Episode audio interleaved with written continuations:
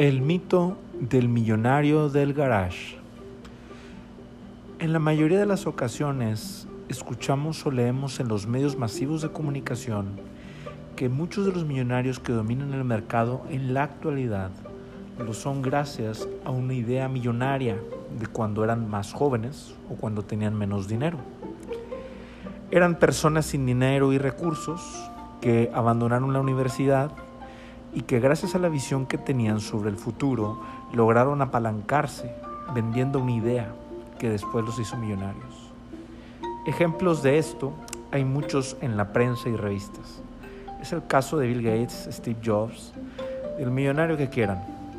Se demuestra y se repite una y otra vez que todo lo que tienen es gracias a un mérito, a un esfuerzo, con el cual pudieron posicionarse entre los hombres más ricos del mundo.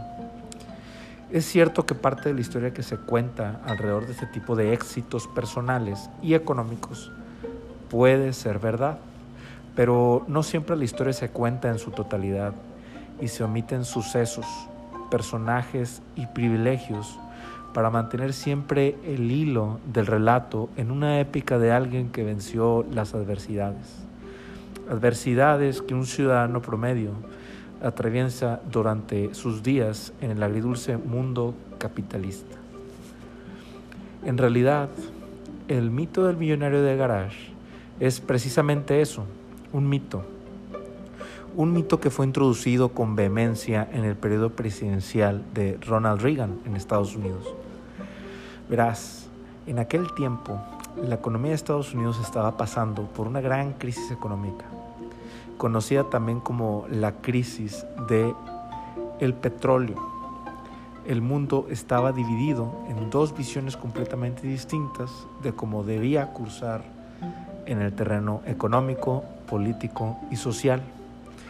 Así que para poder detener el avance de cualquier tipo de idea en la relación a emancipación obrera y sobre todo detener la posibilidad de una entre comillas, conspiración comunista, se dedicó gran parte de la propaganda a rescatar la moral perdida que tenían los ciudadanos, haciéndoles creer que todos tenían la oportunidad de crecer económicamente a pesar de estar pasando por una crisis.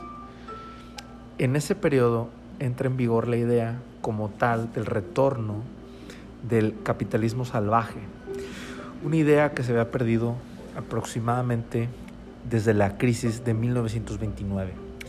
Es decir, la idea de que un solo individuo, sin importar las condiciones desiguales en las que se encuentre, puede crecer en su vida personal y económica y alcanzar la libertad para él y su familia. El relato épico fue utilizado ampliamente para convencer a la población de que se vivía en un sistema justo que premiaba el esfuerzo individual fue un relato utilizado también para sostener los privilegios de la minoría que se había beneficiado con el sistema económico en Estados Unidos y que en ese momento había dejado a la mayoría en el desamparo. Hoy en día en México también existen relatos parecidos. Se utilizan historias relacionadas a la épica construcción de negocios millonarios, pero nunca se menciona que estos fueron derivados de privilegios otorgados por el Estado de forma selectiva en prejuicio del bienestar de la mayoría. De tal manera que la sociedad considera profetas a la persona que pudo trascender en este sistema y que pudo emanciparse económicamente hasta alcanzar su libertad económica. Y es que en la mayoría de las ocasiones así es. La libertad dentro del sistema opuesto a la Unión Soviética era y debía ser solo libertad individual, pero vista de forma reducida solo a la libertad económica y financiera, es decir, solo a la libertad de la capacidad de compra que tiene un individuo en el mercado. En ningún momento se contemplaba la adquisición de derechos como medio para alcanzar la libertad. Y de ser así, se convertía en una amenaza para el mismo sistema. Una amenaza que tenía que ser silenciada para que no hubiera en absoluto la posibilidad de la idea de la emancipación obrera y no se sembrara una semilla comunista.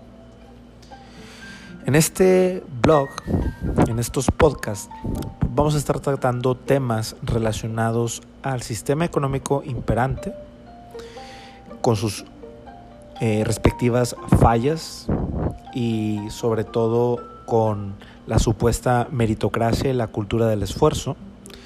Se debe demostrar que el millonario de garage es un simple mito o es un subproducto épico del individualismo económico. Este es el mito central y el pilar ideológico principal del cual se sostiene el modelo actual. También con estos blogs y podcasts busco y se busca demostrar que este mito del millonario de garage funciona como el alimento ideológico principal del sistema. En realidad, este sistema se sostiene en una, una plataforma pública y social que ha invisibilizado a lo largo de los años y que muy probablemente es lo que en realidad permite que siga funcionando.